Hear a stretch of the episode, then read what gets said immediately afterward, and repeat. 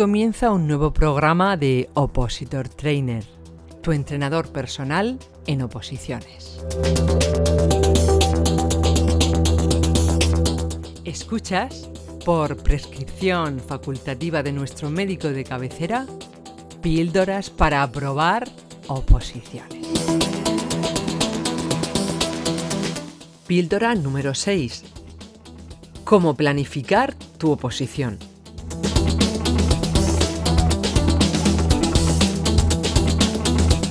Hola, mi nombre es Manu Calero y llevo más de 30 años dedicado a la formación, los últimos 20 en oposiciones. Vamos allá.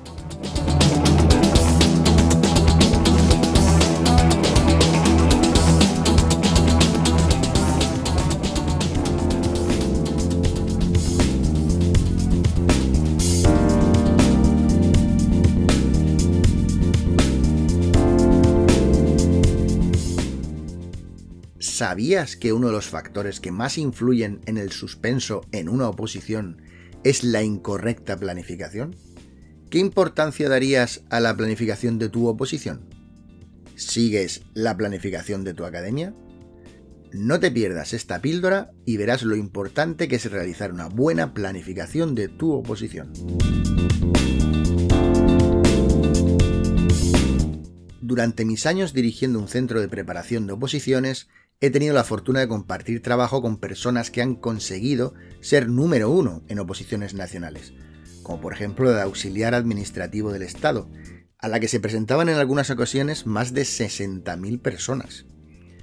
También recuerdo con mucho cariño a personas que, desde que aprobaron hacía décadas ya su EGB, no habían vuelto a tocar un libro, y aprobaban a la primera esas mismas oposiciones. Estoy muy orgulloso de todos ellos. Ahora bien, te pregunto, como academia, ¿crees que en mi centro se hacía una planificación diferente para unos y otros opositores? ¿Crees que la planificación de los temas que se trabajaban cada mes, los materiales que se entregaban a los alumnos, dependían de los diferentes tipos de opositores? no, claro que no. Ayudábamos a cada uno dentro de nuestras posibilidades, en lo que nos iban pidiendo, lo que iban diciendo, pero en la planificación de la oposición era común para todos los opositores del centro. Entonces, dicho esto, ¿crees que esos opositores que tuvieron éxito en sus preparaciones siguieron a rajatabla la planificación que ofrecía la academia? No, evidentemente, por supuesto que no. Los alumnos que iban más preparados os resultaba más sencillo, avanzaban más rápido y empezaban a repasar sus temas mientras los otros todavía quedaban temas por explicar. Y al revés, los alumnos que llevaban tiempo sin estudiar, pues tenían que trabajar más horas, echarle más dedicación a los materiales, a los temas, hacer miles de preguntas tipo test, machacar con esquemas. Tenían que llevar otro ritmo, otra planificación diferente a la que llevábamos en la academia. Como veis es un tema complejo, porque está la planificación que hace la academia y luego están las planificaciones que hace cada opositor o que debe hacer cada opositor, a muchos opositores que lo que hacen simplemente es seguir la planificación de la academia. Entonces, ¿en qué consiste realmente la planificación de una oposición? Pues como digo, la mayoría de opositores que asisten a una academia siguen el ritmo de estudio de la misma, el orden de temas tal y como eh, se ha planteado en la academia. Como vimos en la píldora 2, si es la primera vez que te preparas una oposición, debes seguir la planificación que te plantea la academia. Si asistes a sus clases es porque te fías del centro. Ahora bien, debes adaptar el ritmo de estudio a tus características personales porque no todo el mundo es igual. Sin embargo, si eres un opositor avanzado, la planificación que te hace tu academia debe ser tan solo una pequeña guía de apoyo. Bueno, visto esto, vamos al meollo. ¿Cómo realizo mi propia planificación? Bueno, primero hemos de entender que la preparación de una oposición requiere de tres fases una primera vuelta al temario, un repaso de todos los temas en varias vueltas más y un repaso final centrado en simulacros de exámenes. Así, tienes que calcular el tiempo que necesitas para prepararte tu oposición con garantías, sabiendo que darás una primera vuelta de explicación, una segunda de repasos y una última de simulacros. Si te preparas oposiciones del grupo C2, un año de preparación puede ser más que suficiente, a lo mejor son 15 temas, 20 temas, con un año es posible que lo puedas hacer bien. Para un grupo C1, en algunos casos puede que ya estemos hablando de dos años. Sin embargo, si te preparas oposiciones superiores, estamos hablando de muchos más años, más de dos. Pueden ser tres, cuatro, dependiendo de tus características y del tipo de la oposición. Quizás con un ejemplo práctico sea un poquito más fácil de entender. El último temario registrado que tengo de las oposiciones de la escala básica de Policía Nacional, que es del grupo C1, del cuerpo C1, tiene aproximadamente unas 1800 páginas. ¿Cuántas horas vas a necesitar para leerlo, entenderlo, estudiarlo, memorizar una buena parte del mismo, hacer miles de preguntas tipo test? ¿Cuántas? Pues desde luego un montón. Y esta posición tiene además, la del Cuerpo Nacional de Policía, tiene además una prueba psicotécnica, una entrevista personal, unas pruebas físicas que son bastante exigentes. Todo esto hay que prepararlo. Entonces, evidentemente, estamos hablando de bastante, bastante tiempo, una enorme cantidad de horas. Como ves, es una enorme cantidad de horas. ¿Cómo puedes calcular el número de horas que tú necesitarás para una oposición? Bueno, pues para empezar dependerá de tu velocidad de lectura y de la capacidad de estudio que tú tengas. Pero en general, podríamos decir que se puede estudiar aproximadamente un tema por semana. Cuando digo estudiar me refiero a leer, subrayar, hacer un esquema o resumen, según corresponda, hacer test, crear preguntas, confeccionar un listado de dudas y hacer un repaso de lo que has estudiado en esa semana. Claro, no es lo mismo eh, un tema de 40 páginas que uno de 80. Ni es lo mismo un tema legislativo que otro que es más interpretativo. Ni es lo mismo un tema de informática que uno de derecho penal. Evidentemente. Pero un tema por semana puede ser más o menos, por los que más, por los que menos, un tema por semana podría ser algo bastante aproximado. Así, en el ejemplo que teníamos antes de Policía Nacional, eh, es una oposición de unos 40 temas, pues necesitaríamos aproximadamente unas 40 semanas para una primera, una primera vuelta al temario. Eso son 10 meses.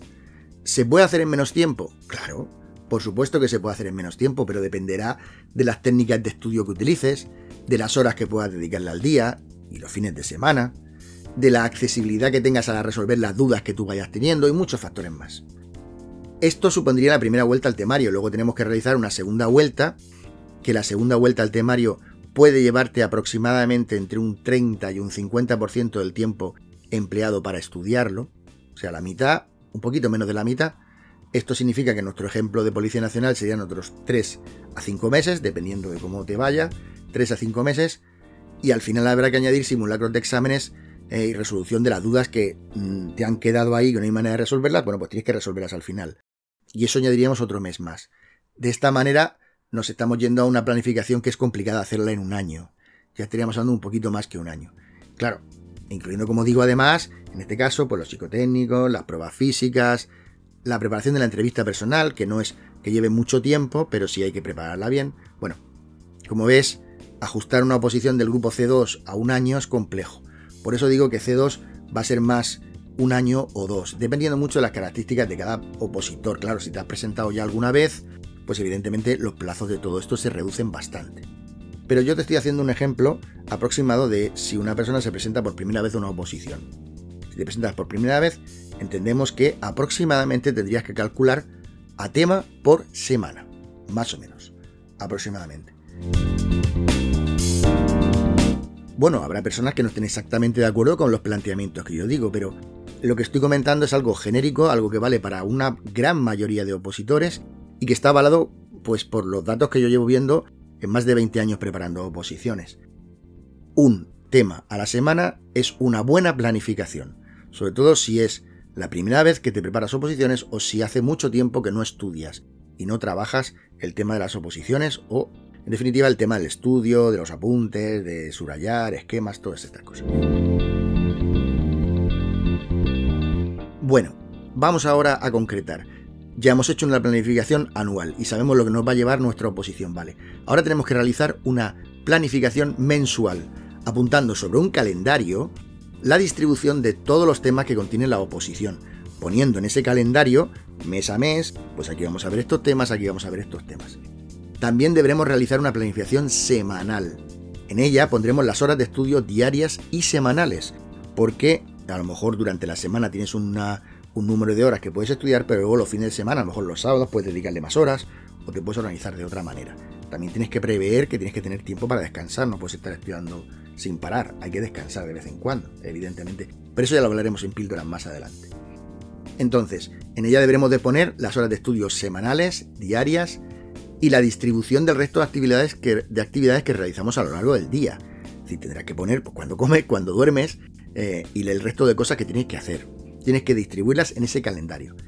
Deberemos tener una agenda donde quede constancia de cada día y de lo que estamos haciendo cada día. Y esa agenda llevarla a, la práctica diciendo si hemos cumplido o no hemos cumplido lo que estamos haciendo en nuestra planificación.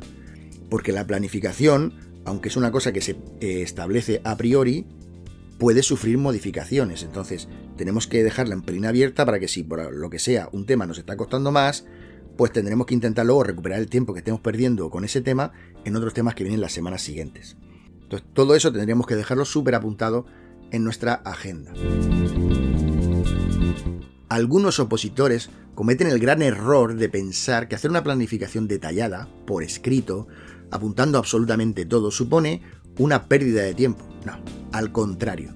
Tener claro qué es lo que hemos de hacer cada día, cada semana, cada mes, nos acerca muchísimo a la consecución de nuestro objetivo, que no es otro que aprobar la oposición. Recordarás que en la píldora 4 te hablé de la motivación y de su enorme importancia, y te di dos consejos para poder tener motivación durante toda la preparación, y una, e, uno de los consejos era la eh, importancia del camino, ¿vale? Y que te explique que te centraras solamente en el punto al que tú estabas ahora mismo y te olvidaras del resto, ¿vale? Que no pensaras en lo que te quedaba, sino en que ahora, esta semana, te tocaba esto. Pues eso, si se complementa con una, una buena agenda donde tú tengas apuntado exactamente lo que tienes que hacer cada día, funciona fenomenal. Funciona fenomenal. Te va a ayudar mucho eso en los momentos duros de tu oposición en los cuales eh, claro, si ves lo que te queda te puedes agobiar, pero si ves que lo que tienes para esta semana lo cumples, te motiva y te ayuda mucho a seguir empujando para la semana siguiente, seguir y seguir y seguir, que de lo que se trata. Sí te anticipo que en píldoras posteriores hablaremos de cómo organizar el horario semanal. En ella detallaremos todo esto que estamos hablando un poquito mejor.